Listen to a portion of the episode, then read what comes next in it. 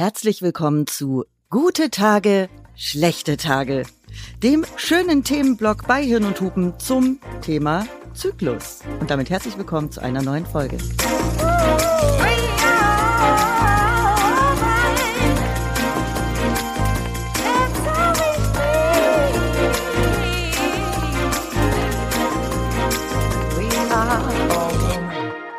Hirn und Hupen mit Mia Bikawai und Vreni Frost. Da sind wir wieder. Wir sind bei der Promi-Folge angelangt zum Thema Zyklus. Wir beschäftigen uns vier Folgen lang mit unserem Zyklus und haben heute eine Frau hier, die, glaube ich, nochmal sehr spannende Einblicke haben wird auf dieses Thema. Ja, denn wir werden ein sehr großes Tabu thematisieren heute. Wie beeinflusst der Zyklus Profisportlerinnen? Bevor wir loslegen, wie geht's dir heute so mit deinem Zyklus? Äh, volle Kanone, ne? Volle Kanone. Ich bin ja komplett aus meinem Zyklus rausgeflogen, meinem wunderschönen 28-Tage-Zyklus, weil meine Menopause gerade jetzt beginnt. Ja. Und äh, Amok läuft in meinem Unterleib. Das heißt, es blutet im Moment. Ja, es blutet von zwischen Verbluten und heute ist wieder Tröpfchenalarm und es kam irgendwie am 35. Tag und ähm, ich glaube, ich muss mich jetzt darauf einstellen, dass ich irgendwie resettet werde vor der Abschaltung. Und wir sind alle live dabei. Ich bin gespannt. Mhm, wird, Machen wir bald schön. den Themenblock Menopause, wenn du dann drin bist. Kann ja noch ein bisschen dauern, aber. Ja, wird Spaß. Wird ein Spaß. Menopause ist aber heute gar nicht unser Thema. Richtig. Denn wir sprechen heute, wie gesagt, über den Zyklus und wir wollen keine Zeit verlieren und euch direkt unseren Gast vorstellen, Ruth Spielmeier-Preuß. Ruth legt mit ihren gerade mal 32 Jahren eine lange Karriere als Profisportlerin hin. Sie ist mehrfache deutsche Meisterin im 400-Meter-Lauf. 2016 war sie im Halbfinale bei den Olympischen Spielen in Rio. Sie wurde 2017 nicht nur zu Niedersachsens Sportlerin des Jahres gekürt, sondern war im selben Jahr auch WM-Finalistin. 2021 ist sie erneut bei den Olympischen Spielen in Tokio an den Start gegangen und gerade bereitet sie sich auf die Leichtathletik-Weltmeisterschaft dieses Jahr in Budapest vor. Und man kann ihr Gesicht auch von diversen Sportmagazintiteln wie zum Beispiel dem Shape Magazin kennen. Außerdem studiert sie neben dem Sport Psychologie in Hildesheim und sie ist eine von wenigen Sportlerinnen, die das Thema Zyklus und Sport enttabuisieren weil es ihr durch ihre eigene Erfahrung ein großes Anliegen ist, offen darüber zu sprechen. Das ist wahnsinnig toll und wertvoll und darüber freuen wir uns riesig und ein großes, großes, herzliches Willkommen mit Pauken und Trompeten, liebe Ruth. Großartig, dass du hier bist. Wup, wup. Hallo, ich freue mich. Ruth, wie geht's dir heute?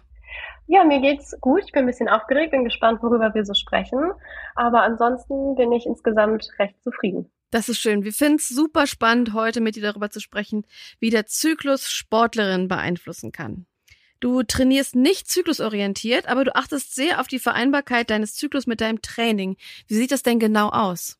Ja, genau. Also ich plane mein Training nicht so, dass ich ähm, bestimmte Aspekte des Zyklus aufgreife und dann zum Beispiel an den und den Tagen Kraft mache und an den und den Tagen eher was Schnellkräftiges, sondern vereinbare das so für mich, dass ich einfach versuche, über lange Zeiträume hinweg sehr re ähm, regelmäßig zu trainieren und mache das dann aber so, wenn ich merke, ich habe zyklusbedingt Schwierigkeiten, wenn ich mich irgendwie schlapp fühle, wenn ich Schmerzen habe, ähm, dass ich dann mein Training daraufhin anpasse, wenn ich halt merke, dass ich irgendwie Probleme oder Einschränkungen habe und es dann auch mit der Zeit so gelernt habe zu sagen, okay, wenn es heute nicht geht, dann geht es heute nicht und einfach nicht immer nur versuchen mit dem Kopf durch die Wand, Hauptsache der Trainingsplan wird irgendwie durchgezogen. Wenn wir mal ganz kurz besprechen, wie der Zyklus uns als Frauen oder auch dich als Sportlerin beeinflussen kann, dann sind bestimmte Symptome natürlich Schmerzen, es gibt Wassereinlagerungen, Gewichtsveränderungen, Mattigkeit, veränderten Appetit, Veränderungen im Muskelaufbau und im Muskelabbau und das Bindegewebe kann sich lockern. Das heißt, die Verletzungsgefahr wird dadurch dann auch erhöht. Hast du damit regelmäßig schon Erfahrungen gemacht? Ähm, ja, es sind ja, es ist ja eine ganze Bandbreite an, ich sag mal, Symptomen, die auftreten können. Ähm, das kann natürlich auch ähm, einfach vom Kopf her sein. Ich habe das zum Beispiel, dass ich äh, mich oft so ein bisschen, ja, dass ich so Stimmungsschwankungen habe und dann schon irgendwie mal ein bisschen sensibler bin, irgendwie ein bisschen traurig bin und allein das schon, wenn man in so ein Training reingeht und weiß, ich muss heute Höchstleistung bringen, kann einen ja schon äh, irgendwie aus der Bahn werfen. Und dann sind das so seichtere Sachen wie Wassereinlagerung, dass man von einem Tag auf den nächsten auch mal zwei, drei Kilo mehr wiegt. Und natürlich merkt man das beim Training. Und was damit zusammenhängt, ähm, ist auch so, was im Sport, glaube ich, normal ist, dieses viele Vergleichen über die Körperlichkeit. Mhm. Wie in der Leichtathletik, unser, unser Wettkampftrikot ist halt auch irgendwie ein Hauch von nichts, ähm, dass man sich da auch schnell mal unwohl fühlt, wenn man das Gefühl hat, okay, ich bin in Shape, aber ich sehe irgendwie gar nicht so aus und dass man da schnell in dieses, okay, alle anderen sehen irgendwie besser aus. Ähm, und das muss man auch erstmal lernen, damit zurechtzukommen. Und man muss auch erstmal wissen, okay, es ist jetzt nicht, weil ich super undiszipliniert war und jetzt gestern fünf Eis gegessen habe, sondern einfach, weil mein Zyklus mir in seinen Schwankungen das vorgibt und ich kann da nichts für. Ähm, und dann halt dieser Aspekt Verletzungsanfälligkeit ist halt dann noch schwerwiegender einfach, dass zu bestimmten Zeiten im Zyklus zum Beispiel ähm, die Kreuzbänder, die Sehnen alle ein bisschen anfälliger sind und wahrscheinlicher machen, dass man, wenn man sich doch mal irgendwie vertritt oder eine falsche Bewegung macht, ähm, was reißt zum Beispiel. Und das kann einfach passieren. Oder auch Sachen, die die Knochengesundheit betreffen. Durch Schwankungen im Östrogenspiegel kann es auch sein, dass es zu Stressfrakturen kommt und solche Sachen. Also es ist relativ vielseitig, was alles passieren kann aber auch nicht muss. Und das Wichtige dabei, um das irgendwie kurz zu fassen, ist, dass man, glaube ich, sich einfach damit befassen muss und auch dann wissen kann, okay, im Nachhinein, wenn was passiert ist, das liegt wahrscheinlich an Schwankungen durch meinen Zyklus oder halt auch vorweg schon weiß, es ist okay, sich auch mal blöd zu fühlen. Das hat jetzt nichts damit zu tun, dass ich irgendwie komisch bin, sondern dass meine Hormone halt irgendwie ein bisschen Zirkus machen. Also einschätzen zu können, wo du gerade im Zyklus stehst und dass da so Bloating kommen kann, Stimmungsschwankungen. Okay, das liegt ist einfach jetzt gerade die Zeit und äh, ein bisschen vorbeugend äh, zu gucken, ich bin ein bisschen anfällig für Verletzungen möglicherweise. Ne, weil ich denke ja, mal, Wettkämpfe genau. oder sonst irgendwas kannst du ja nicht nach deinem Zyklus planen. Aber dich ein bisschen zu kennen oder ein bisschen auch Sachen ähm, ableiten zu können, wo du gerade stehst, oder? Ja, mhm. genau. Also da, das ist so die Hauptsache, würde ich sagen, dass man sich versucht zu kennen ähm, um irgendwie auch Regelmäßigkeiten erkennen zu können, Muster erkennen zu können, um dann irgendwann, wenn halt schon mal eine Reihe von Verletzungen vielleicht da war, die man darauf zurückzuführen kann, dann halt beim nächsten Mal vielleicht vorneweg vorsichtiger sein kann, um was zu verhindern. Ähm, solche Sachen sind wichtig. Und gut, bei mir ist jetzt, äh, weil du Wettkämpfe angesprochen hast, ich nehme die Pille. Dadurch mhm. kann ich natürlich relativ viel steuern, ähm, was keine generelle Empfehlung für die Pille sein soll. Aber in meinem Fall oder im im Fall des, der Vereinbarkeit von Leistungssport und Zyklus ist das halt ein ganz gutes Mittel, um halt irgendwie mehr Kontrolle darüber zu haben, wann man sich wie fühlt ähm, und zum Beispiel auch Wettkämpfe einfach besser gestalten zu können. Nimmst du die Pille deswegen als Leistungssportlerin? Ähm, also ich nehme die Pille jetzt schon seitdem ich 17 bin. Ähm, ursprünglich war es auf jeden Fall als Methode zur Empfängnisverhütung. Ähm, aber ich habe einfach gelernt, damit gut umzugehen. Ähm, ich habe dadurch einfach weniger Probleme. Ähm, und so ist der Aspekt Vereinbarkeit, Sportzyklus ähm, mittlerweile der, der Haupt, das Hauptargument, um die Pille weiterzunehmen, ja. Das heißt, man kann auch die Pille äh, zwischendurch mal durchnehmen, sozusagen, um es ein bisschen zu steuern. Ja, genau. Also das mache ich eigentlich überwiegend so, dass ich drei bis vier Monate die Pille durchnehme, dann eine ähm, Abbruchblutung einleite und dann halt wieder drei bis vier Monate, um halt wirklich so konstant wie möglich zu sein, um Schwankungen halt ähm, ausschließen zu können. Mhm. Es ist aber schon krass, ne, wie der Leistungssport auch wie so eigentlich alles auf unserer Welt auf den Mann angepasst ist und die Frauen da gar nicht berücksichtigt werden so richtig. Also wird überhaupt über dieses Thema gesprochen? Meiner Ansicht nach ist es ja auch noch ein riesen Tabu im Sportbereich. Ja, auf jeden Fall. Also grundsätzlich ist ja auch immer noch so, dass beispielsweise bei Medikamentenstudien ähm, von einem Mann ausgegangen wird und ganz ja. wenig Sachen an Frauen getestet werden, was ja einfach einen Unterschied macht. Also das ja, macht ja keinen Sinn, irgendwie da Gleichmacherei zu betreiben. Und so ist es im Sport halt auch. Es gibt einfach grundsätzlich viel zu wenig Forschung zu diesem Thema, weil das einfach gar nicht richtig oder über lange Zeiträume gar nicht richtig besprochen würde, nicht irgendwie anerkannt wurde, anerkannt wurde, dass das ein Bereich ist, wo man einfach was tun muss, wo man forschen muss, weil ja auch nicht nur Verhinderung von Leistungseinbrüchen oder Verletzungen, sondern ja auch ein Vorteil daran liegen kann, zu wissen, okay, wann kann ich denn was besonders gut trainieren, um einen besonders hohen Trainingseffekt zu erzielen. Also es hat ja auch nicht nur Verhinderung von negativen Aspekten, sondern ja, man kann seinen Zyklus ja auch für sich nutzen, positiv.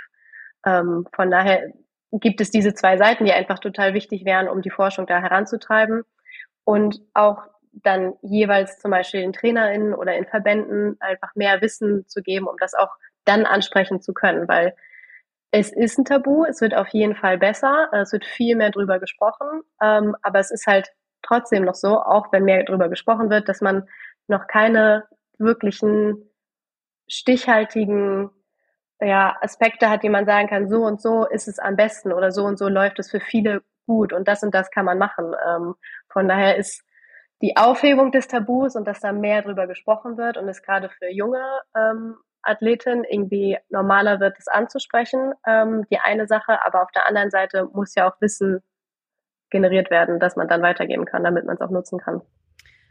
Und hat das Tabu oder auch die Tatsache, dass es nicht eingebunden wird oder kaum darüber gesprochen wird, auch möglicherweise was mit der Tatsache zu tun, dass Sportlerinnen oftmals Trainer haben und keine Trainerinnen?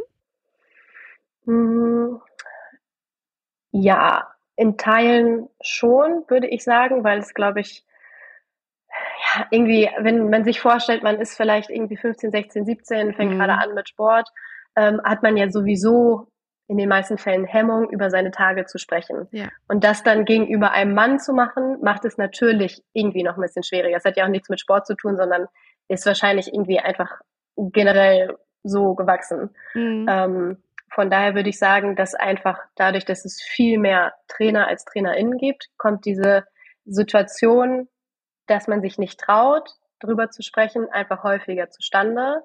Ähm, und ich glaube auch, dass das was ist, was man lernen muss. Also ich glaube, als ich noch Jugendliche war, habe ich mich auch nicht getraut, das anzusprechen. Und mittlerweile ist es so, dass ich denke, okay, wenn du dann ein Problem mit hast, dann ist es halt irgendwie dein Problem und nicht meins.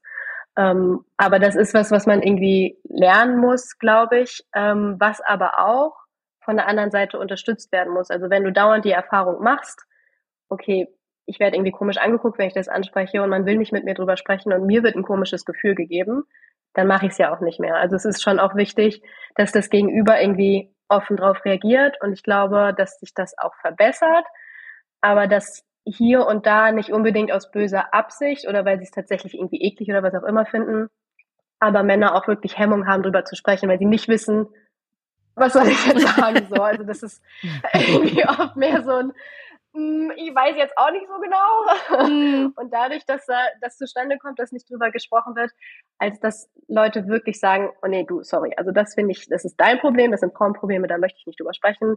Das ist, würde ich sagen, eher selten.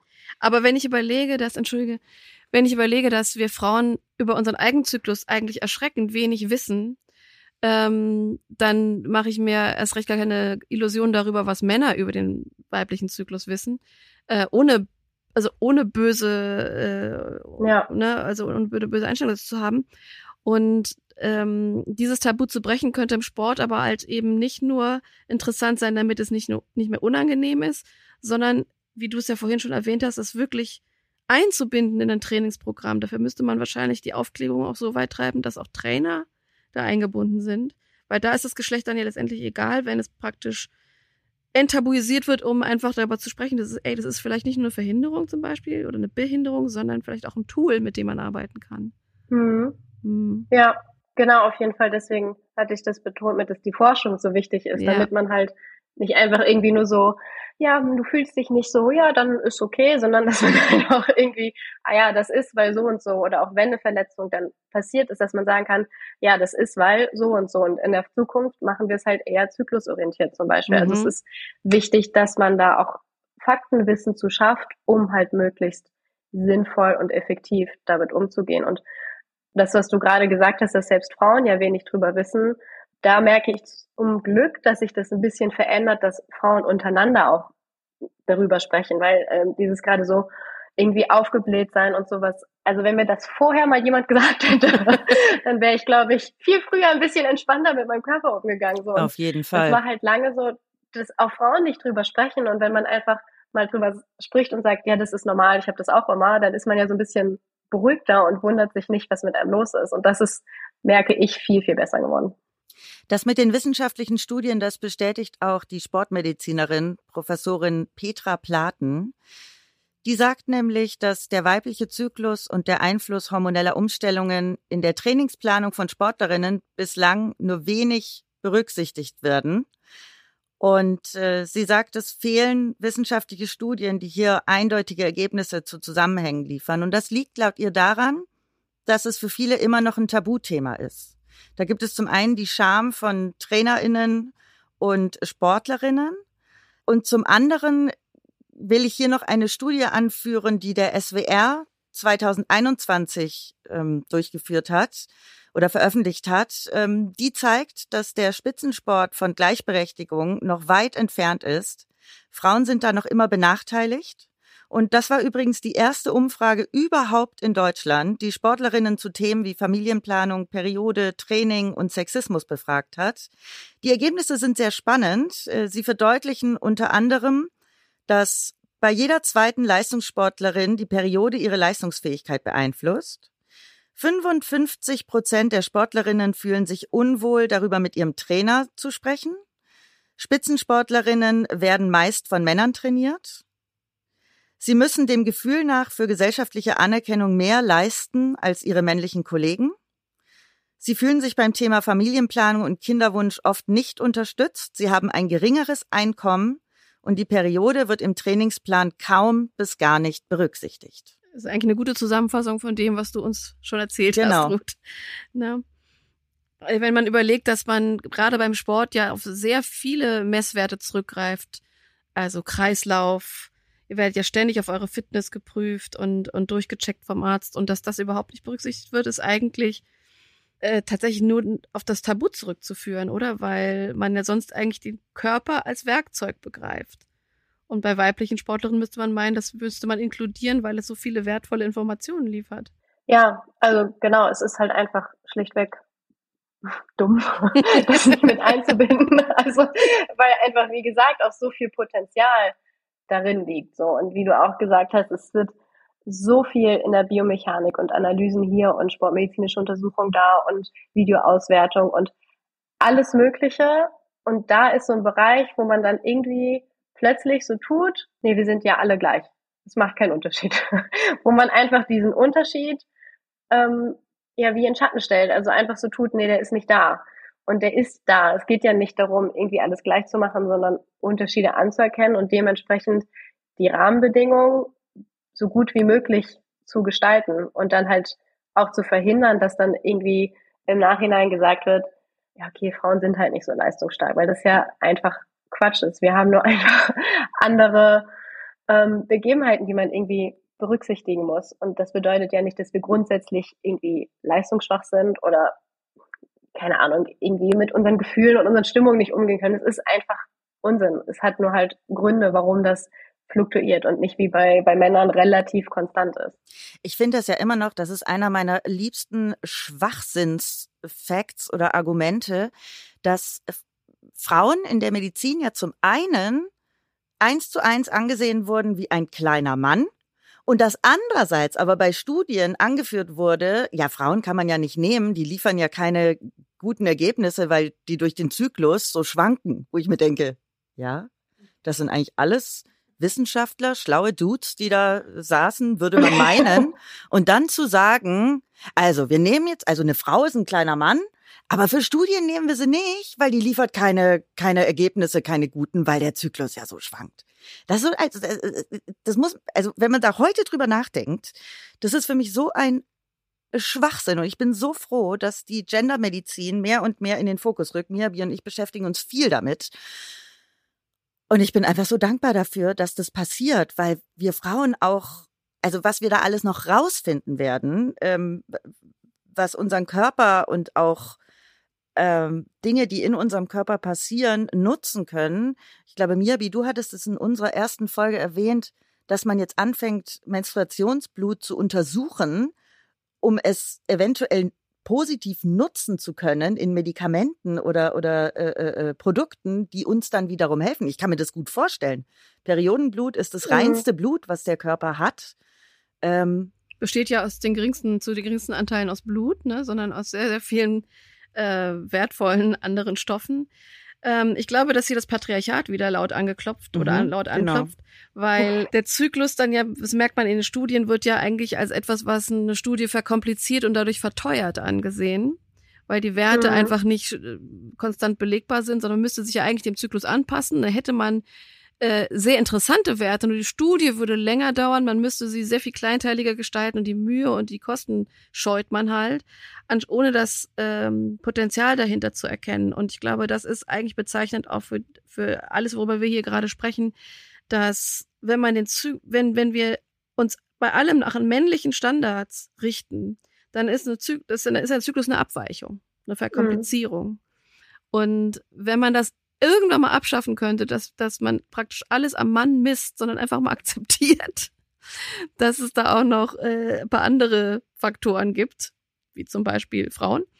Äh, ein zu vernachlässigender und, Faktor. Ja, und, äh, und, und das, also wirklich, und was die Wissenschaft ja eigentlich grundsätzlich eher normalerweise anstrebt, ist ja wirklich eine Spezifizierung und, und, und da mal ins Detail zu gehen, um wirklich spannende neue Werte zu finden, die ja in, nicht nur im Sport, uns neue Erkenntnisse schaffen könnten, ähm, da wären wir schon ein großes Stück weiter. Ich meine zu beobachten, oder vielleicht ist es nur meine Hoffnung, dass man das so langsam erkennt und ein bisschen drauf eingeht. Ja, also Frau, Frau Platen ist auf jeden Fall auch eine Vorreiterin. Die hat jetzt letztes Jahr eine große Studie durchgeführt, auch mit Hilfe des Deutschen Leichtathletikverbandes, wo wir ähm, also ausgewählte Athletinnen über drei Zyklen hinweg ähm, wirklich viele Proben, also Speichelproben, Urinproben, Blutproben plus ähm, Gewichtangaben plus Körperfettmessungen, also wirklich sehr, sehr viele verschiedene Werte ähm, gesammelt, um daraus ähm, auch Muster erkennen zu können am Ende dann hoffentlich, ähm, um daraus mhm. wiederum Empfehlungen ableiten zu können und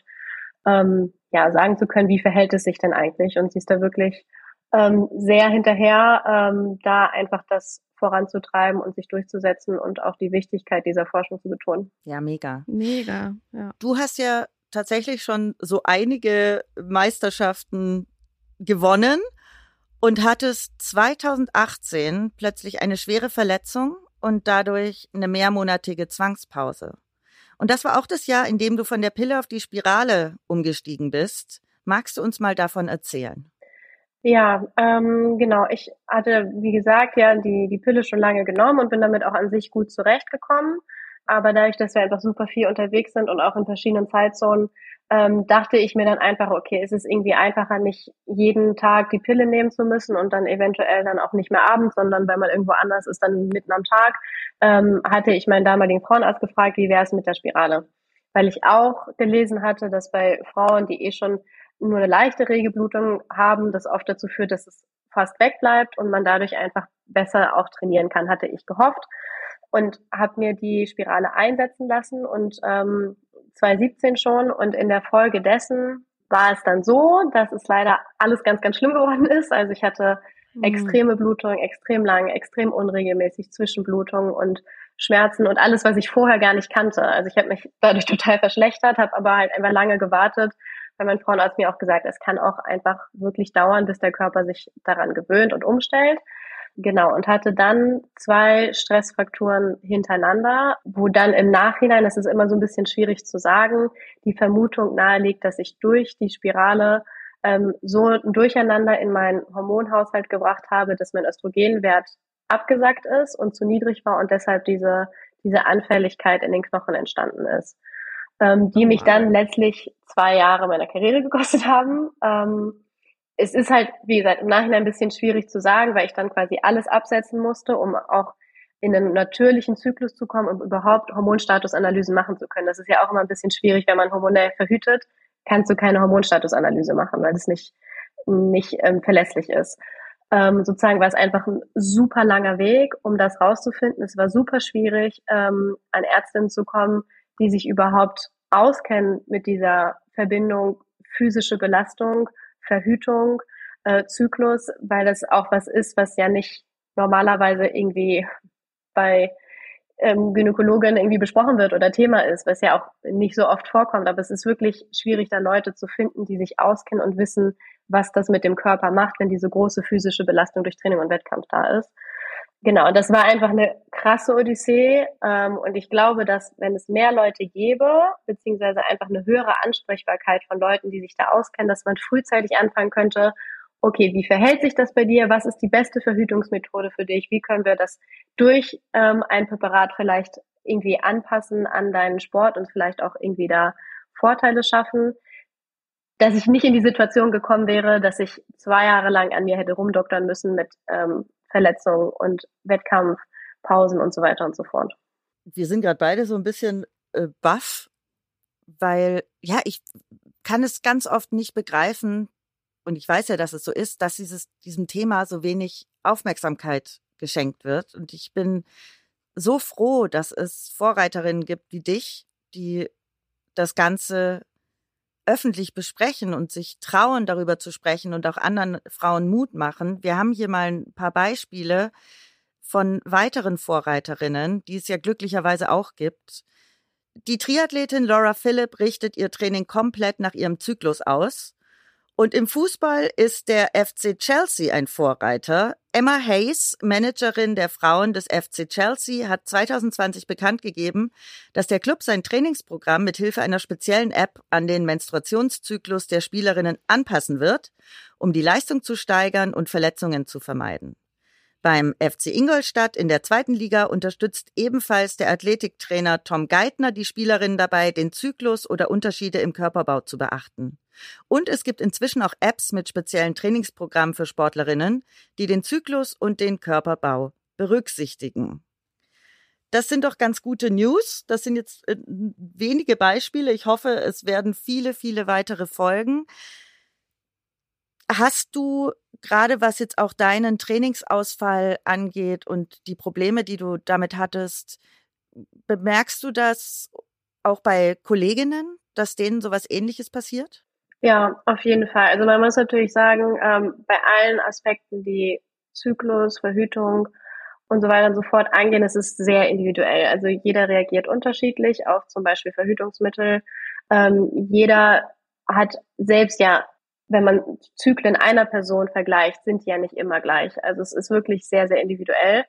Ähm, von daher ist es dementsprechend auch sehr schwierig, dann tatsächlich Empfehlungen auszusprechen. Aber ich kenne Leute, bei denen es wirklich, denen geht's einfach dreckig. Und da weiß ich dann, ähm, dass sie Schwierigkeiten haben, überhaupt zum Training zu gehen. Also ich glaube, das ist auch dann unabhängig vom Sport. Das kennt wahrscheinlich jeder, dass man manchmal Tage hat, wo man denkt, okay, ich kann mich nicht konzentrieren. Am liebsten würde ich in meinem Bett liegen ähm, und gar nichts machen. Und so ist es natürlich dann im Sport auch. Also die Vorstellung dann irgendwie Höchstleistung, körperliche Höchstleistung zu bringen, dass das manchmal schwierig ist, erklärt sich, glaube ich, von selbst.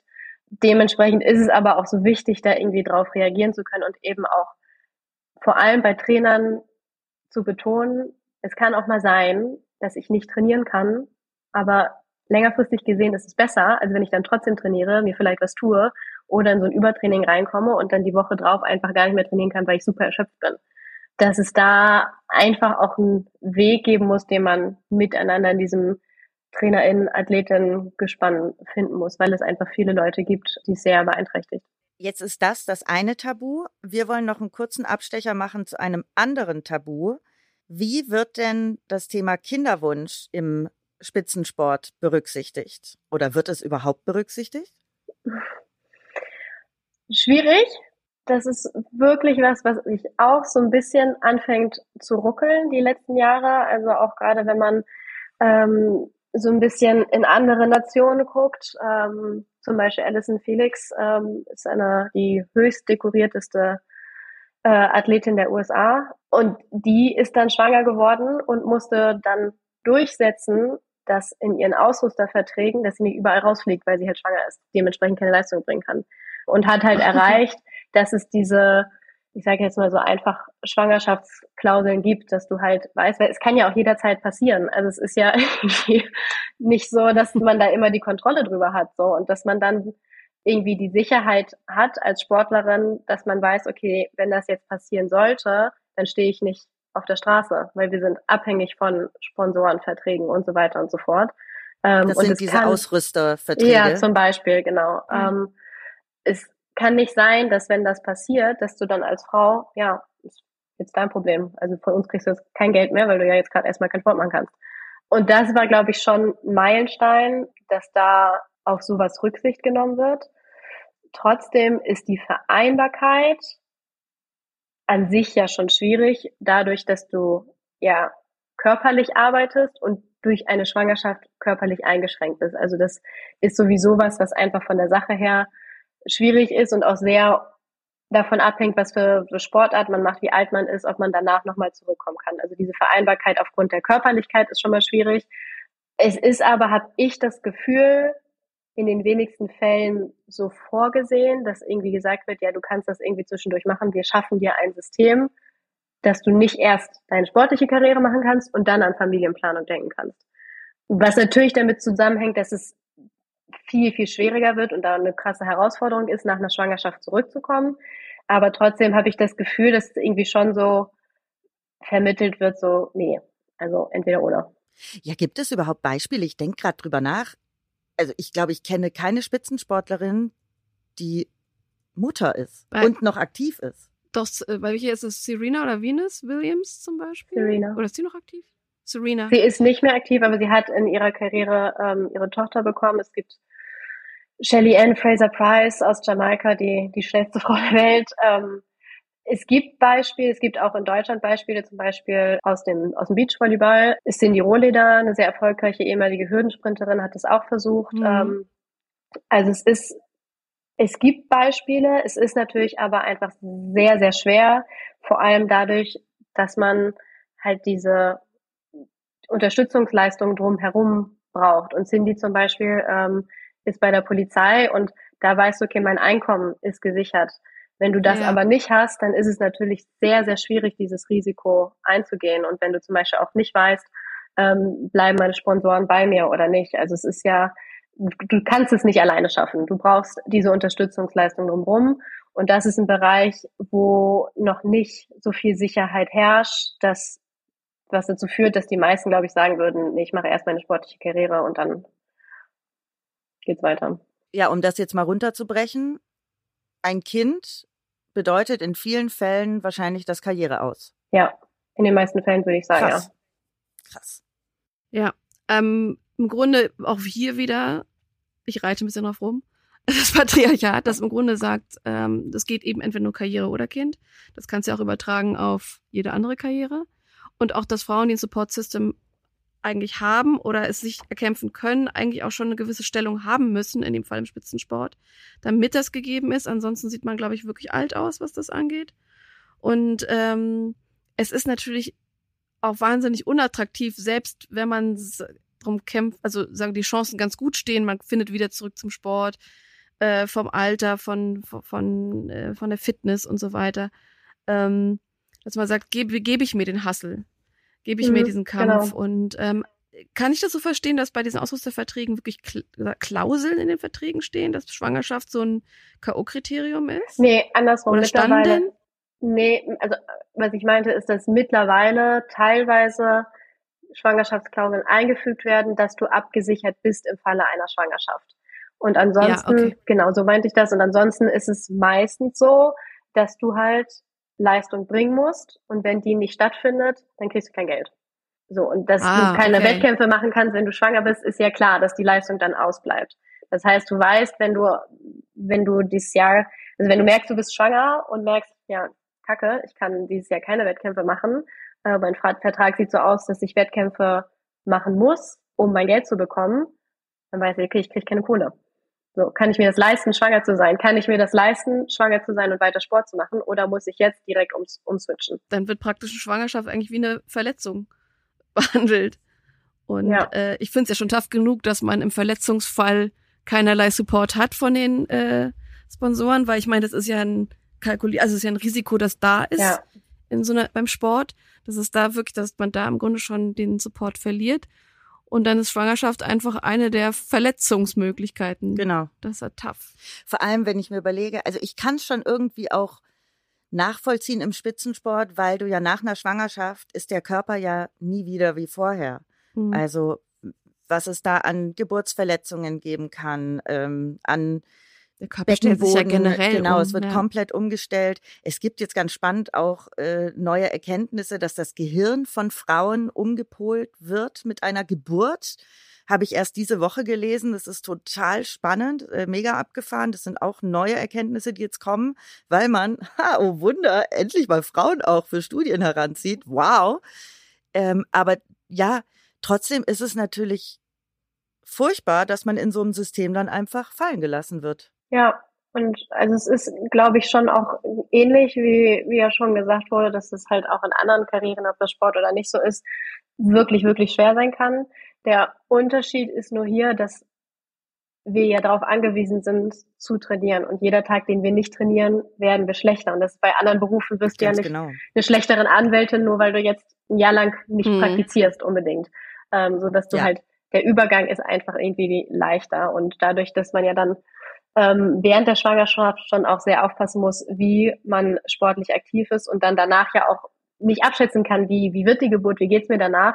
Ähm, das ist ja mit so vielen Freiheitsgraden verbunden, dass man ja auch gar nicht weiß, selbst wenn man sagt, okay, ich gehe das Risiko ein und möchte danach wieder anfangen, weiß man ja gar nicht, ob das klappt oder funktioniert oder ob man überhaupt in der Lage dazu ist. Von daher ist das an sich natürlich schon eine krasse Herausforderung, die aber halt, wie gesagt, aufgrund der Situation wahrscheinlich ähm, kaum jemand eingehen möchte. Denkst du über sowas viel nach? Also könntest du uns jetzt so ein bisschen skizzieren, wie du dir deine nächsten zehn Jahre vorstellst? Ähm, ja, also so ungefähr auf jeden Fall. Ähm, ich bin ja jetzt auch schon am Ende meiner Karriere und denke mir halt auch schon so, okay, wenn ich jetzt sagen würde, nächstes Jahr sind nochmal Spiele, möchte ich es nochmal versuchen, dann bin ich aber nächstes Jahr auch schon 34 und wenn ich dann schwanger werden möchte, wer weiß, wenn das dann halt vielleicht nicht klappt, dann bin ich halt schon Mitte, Ende 30. Also es sind schon so Sachen, weil für mich schließt sich das jetzt aus. Ähm, und es ist schon so, dass ich darüber nachdenke, okay, ich möchte ja Kinder. Heißt das, ich mache nächstes Jahr nochmal oder lasse ich es jetzt, um einfach ein bisschen mehr Zeit hinten raus auch zu haben? Ähm, weil man ja auch nicht weiß, wie schnell klappt das, wie, wie schnell funktioniert das alles. Und ich mir auch sagen würde, okay, wenn ich dann Ende 30 bin und es vielleicht nicht mehr klappt, weil ich einfach so lange Sport gemacht habe, würde ich ja auch dann irgendwann in die Situation kommen, dass ich sage, okay, was das wert? Und dann würde ich ja Mhm. quasi mein ganzes bisheriges Leben in Frage stellen. So, und in die Ja. Situation möchte ich auch nicht kommen. Von daher ist das schon was, was ich würde sagen, die letzten zwei Jahre sehr in mein Bewusstsein gekommen ist, ähm, was wahrscheinlich auch normal ist, dass man irgendwie dann mit dem Alter, mit dem richtigen Partner auch irgendwie mehr über solche ja, wichtigen Lebensfragen nachdenkt. Und dass ich mich schon gefragt habe, wie kriege ich das hin? Möchte ich jetzt einfach weiter Sport machen für mich oder möchte ich einen anderen Traum irgendwie nachgehen, der für mich und mein Partner wichtig ist? Es ist schwierig und einfach auch so, dass ich nicht wirklich sage, dass ich da eine Lösung finde. Aber ich weiß halt, wie gesagt, dass mein, mein, meine sportliche Karriere nicht mehr so lange geht. Und ich dann aber ja in die nächste Karriere muss, um weiterhin Geld zu verdienen. Das heißt, da ist gar Mhm. nicht Als so, dass ich sage, Psychologin. ja, genau. ähm, Mega. dass ich da irgendwie so viel Freiraum habe. Und dann steht ja die nächste Karriere an, wo ich ja dann im Prinzip ja auch nicht gleich sagen kann, ah, ich bin jetzt schwanger, ich bin jetzt wieder weg. So. Ah, Also, dass sich dieses Problem ja dann direkt wieder fortsetzt. Super viele Dinge zu beachten, die eigentlich alle viel einfacher sein sollten, ist so mein erster Gedanke. Und ich hoffe, dass wir da weiter vorankommen in der Gesellschaft. Und ich finde super, dass du Psychologin wirst. Wir brauchen dringend Therapieplätze. Willst du denn deine zweite Karriere auch irgendwie mit dem Sport verbunden haben? Und wie könnte sich das ausgestalten? Ja, ich denke schon. Also ähm, ich würde gerne die, die Aus- und Weiterbildung zur Sportpsychologin auch machen, neben der Therapieausbildung. Einfach weil ich glaube, dass das hilfreich ist, wenn da jemandem jemand gegenüber sitzt, der auch mal Sport gemacht hat und weiß, ich weiß, wie du Ja. dich fühlst, ich weiß, wo du gerade stehst, was, worauf es ankommt, äh, weil man da, glaube ich, viel ausrichten kann und schnell ein gewisses Vertrauensverhältnis aufbauen kann. Und andererseits glaube ich, dass diese Erkenntnisse aus dem Sport, ich sage jetzt einfach mal meine Soft Skills sozusagen, die mich in meiner Persönlichkeitsentwicklung weitergebracht haben, nicht nur im Sport hilfreich sind, sondern die ich auch übertragen könnte auf andere therapeutische Settings oder Coaching-Settings. Und du könntest ja eigentlich dann in dem Bereich auch noch ein bisschen Einfluss nehmen, was die Akzeptanz oder den Tabubruch angeht von Ja, Frauen im Sport. Also nicht, das ist nicht der Tabubruch, aber die, die Schwierigkeiten, die sie da zu facen haben letztendlich, ne? Also Ja. sowohl was Karriere angeht oder auch eben Karriere aus, ähm, Zyklus, Kinderwunsch, das hat ja auch alles Einflüsse in die Psychologie einer Frau und Ja, einer Auf Sportlerin. jeden Fall. Ja. Ruth, wie geht's dir nach unserem Gespräch? Ja, ganz gut. Also ich habe das Gefühl, wir haben wichtige Kernpunkte angesprochen. Ich hoffe, das wird dann auch so rüberkommen. Ähm, und ich freue mich einfach jedes Mal, wenn man drüber spricht, ähm, weil jedes Mal, wo jemand den Mund aufmacht, hilft, glaube ich. Ich habe auch das Gefühl nach solchen Gesprächen, dass ich so ein bisschen empowered werde. Also es ermutigt mich total und je öfter wir Frauen finden, die sich eben auch trauen, bei uns in der Promi-Folge äh, Dinge anzusprechen, ähm, desto glücklicher macht mich das, weil es oftmals schon eine Herausforderung ist. Das können wir hier jetzt ja auch mal offen ansprechen, ähm, prominente Menschen zu finden, die über schwierige Themen sprechen. Und ich bin so dankbar dafür, dass es sie doch immer wieder und immer mehr gibt. Ja. Ich muss gestehen, dass ich, also Sport, damit habe ich wenig Berührungspunkte, muss ich gestehen, persönlich. Ich bin also immer interessiert, aber ich habe wirklich gar keine Ahnung. Und ich habe vor, das erste Mal vor vielleicht zwei, drei Jahren ein Interview gesehen, auf Social Media war das mit einer chinesischen Schwimmerin. Die wurde irgendwie gefragt, wie sie ihre Leistungen im Wettkampf fand und sie meinte, sie ist nicht so zufrieden. Aber äh, da sie auch gerade ihre Periode hat, ist es für sie halt nicht leicht. Und der Reporter war vollkommen konsterniert, ist drüber hinweggegangen. Stimmt, der wusste Und gar nicht, was Der wusste gar nicht, was sagen. Und, und ich glaube, war das letztes Jahr? Mit, ähm, der, mit dem Versprecher beim Skispringen? ja, mit, der, mit der falschen dem, Übersetzung. Mit dem Cycling. Ja, ne? Ja, Sie- Cycle und Cycling. Sie spricht Ja. über ihren Cycle, also ihren Zyklus, stimmt, und die Dolmetscherin übersetzt das in, äh, oder der Dolmetscher übersetzt das in Fahrradfahren. Genau. Das, das war so, das war so ein Moment, wo ich erstens natürlich, also ich habe mich halt da totgelacht, aber der nächste Gedankengang von mir war, wow, ich habe mich tatsächlich selber noch überhaupt nicht damit auseinandergesetzt, gedanklich, wie das für Sportlerinnen Ja. sein muss Ja. mit dem Zyklus. Für mich waren diese Ausrutscher, diese awkward Situations im, in, in Interviews, wo Frauen es einfach mal angesprochen haben. Das suchen wir raus und packen es euch in die Shownotes, weil Ja. das echt lustig war. Ja. Also Mhm. und traurig zugleich. Genau, weil es mir hat es Mhm. halt aufgezeigt, okay, wow, ähm, ich bin vielleicht nicht im Sportthema drin, aber ich bin eigentlich im Frauen- und Zyklusthema drin und ich habe ja nicht einen Gedanken daran verschwendet, dass das, was das für einen riesen Einfluss hat. Und ähm, deswegen habe ich heute auch viel gelernt und finde es super, dass du darüber sprichst. Es müssten noch sehr viel mehr tun ähm, in allen Bereichen, aber ich glaube, gerade im Sport ist es wichtig, weil ich davon wirklich praktisch noch fast nichts mitgekriegt habe. Und, das dann aber so auf der. Hand liegt. Es liegt ja auf der Hand. Ne? Mhm. Und da, da Ja. betreibst du wertvolle Arbeit. Vielen Dank dafür. Schön, dass du bei uns Vielen Dank warst. an euch. Sehr gerne. Uns bleibt eigentlich nur noch, uns zu freuen über diesen schönen Austausch und auf die Community-Folge, die nächste Woche kommt, Hinzuweisen. hinzuweisen. Ich beende jetzt deine Sätze. Romantisch. Ich finde es total toll, dass wir diesen Aspekt Zyklus und Sport mal anbringen konnten, weil das ist wirklich kaum was, worüber gesprochen wird. Ja. Und kommende Woche hören wir eure Geschichten, eure Stimmen. Und da gibt's ja beim Thema Zyklus unendlich viele. Ich bin so gespannt. Und auch da müssen wir in den Austausch gehen. Und wie immer, lasst es Sterne und Bewertungen regnen, teilt unseren Podcast, das hilft uns sehr. Und wir freuen uns riesig auf nächste Woche hier bei Hirn und Hupen. Ja, Sterne sind unsere Medaillen. Wir freuen uns auf kommende Woche. Eure Mia. Und eure Vreni.